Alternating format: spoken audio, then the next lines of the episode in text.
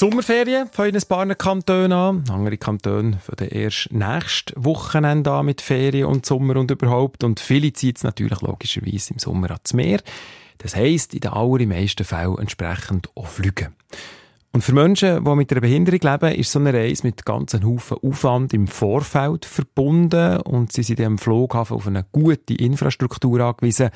Tanja Reichenbach ist seit 2019 Stiftungsrätin von der Stiftung Denk an mich. Sie lebt selber mit einer schweren Sehbehinderung und hat die Welt bereist. In Sachen Flüge hat sie in der Vergangenheit viele Erfahrungen gemacht. Gute und weniger gute. Und darum gibt sie jetzt Tipps, auf was man sollte achten wenn man unterwegs ist am Flughafen. Pascal Volke hat mit ihr geredet. Stiftung Denk an mich. Solidaritätsstiftung von SRF, wo Ferien- und Freizeitaktivitäten für Menschen mit Behinderungen unterstützt. Am Flughafen, wir wissen es, da braucht es je nach Abflugzeit Geduld und Nerven aus Stahl. Lange Kolonnen beim Einchecken und bei der Passkontrolle.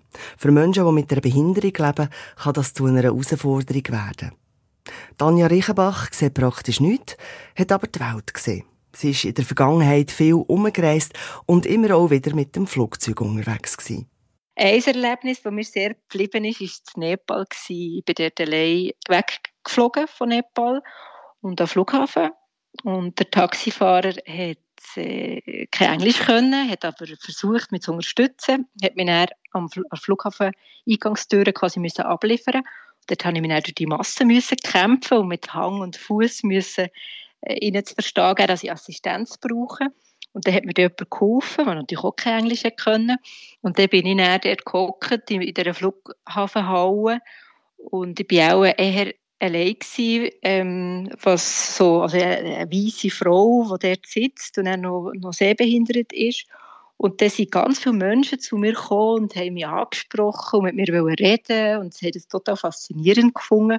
Und plötzlich sind x Leute um mich herum gestanden und das war auf eine Art ganz skurril für mich und auch unangenehm, aber irgendwie auch noch schön, dass ich dort in dieser Gemeinschaft inne war und, und die sehr positiv mir auch sie begegnet ein extremes Beispiel, das sie mir da erzählt. Die Menschen, die aufs Mal für einen da sind, ein Moment, eher eine Ausnahme ist. Wichtig ist es, dass man früh genug plane und sich auf den Weg einlöne. Egal unter welchen Umständen oder an welchem Ort. Man müsse beim Reisen auf alles gefasst sein. Auch zu Europa. Ja, sicher ein Mehraufwand, weil ich halt all die Sachen muss organisieren muss. Nachher muss ich darauf vertrauen, dass es funktioniert, dass ich dann wirklich abgeholt werde, dass ich dann wirklich auch wissen, wo ich her muss. Dann ist es manchmal schon ein sprachliches Problem, weil nicht alle Englisch können. Ähm, und das würde ich sagen, ist fast, fast das grösste Wagnis, das man halt hat. Dass man immer so ein bisschen auf Nadeln ist, ob das wirklich alles klappt. Und man muss ja auch unterscheiden, wie man reist.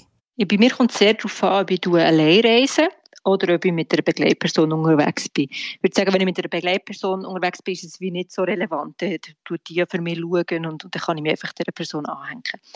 Wenn ich allein reise, ist es wie ein Unterschied, ob ich mit Stock unterwegs bin oder mit dem Führhund. Ich lasse den Führhund meistens daheim, wenn ich ins Ausland gehe und bin mit dem Stock unterwegs. Und das bedeutet nicht, dass ich bei der Buchung, wenn ich den Flug buche, anmelde, dass ich Assistenz brauche und dann werde ich dann am Flughafen abgeholt und jeweilig zum, zum Flüger gebracht.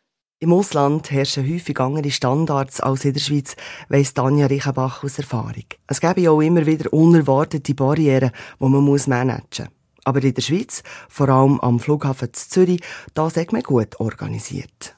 In Zürich läuft es relativ gut vorausgesetzt, man findet den Schalter. Weil man muss ja ähm, zum Assistenzschalter gehen und den muss man ja zuerst mal finden. Aber wenn man den auch gefunden hat und sich angemeldet hat, dann läuft es recht gut. Dann wird man abgeholt, dann wird man auch so mit einem Kerli äh, gefahren durch die Sicherheitskontrolle und dann auch bis zum Flugzeug. Meistens wird man sogar mit einem Auto nachher gefahren über die Piste bis zum, zum Flugzeugeinstieg.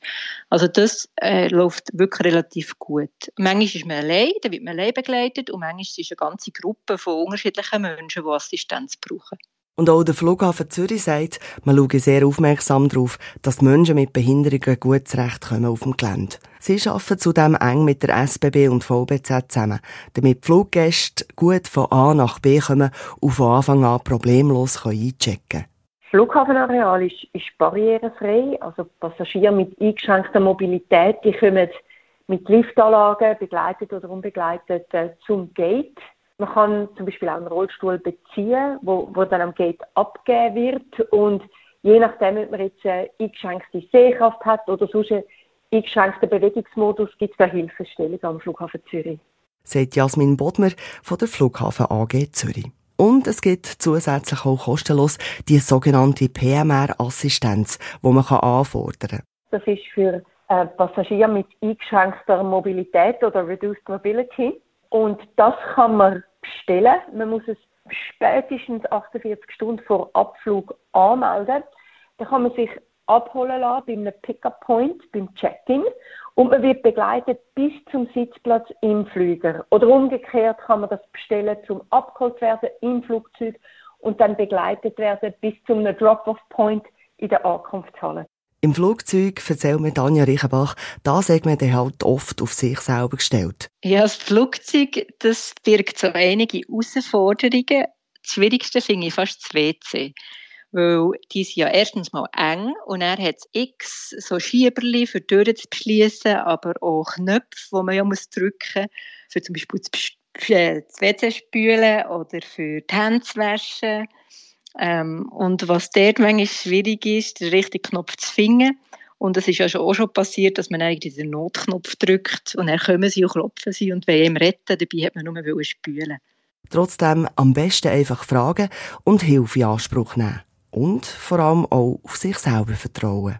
Ich finde es wichtig, dass man sich das zutraut, dass man das macht, wenn man Lust hat, darauf zu reisen, auch mit Behinderungen, dann soll man das einfach machen, äh, sich die Unterstützung holen und wirklich auch darauf vertrauen, dass, dass man das kann und auch den Leuten klar sagen, was man braucht.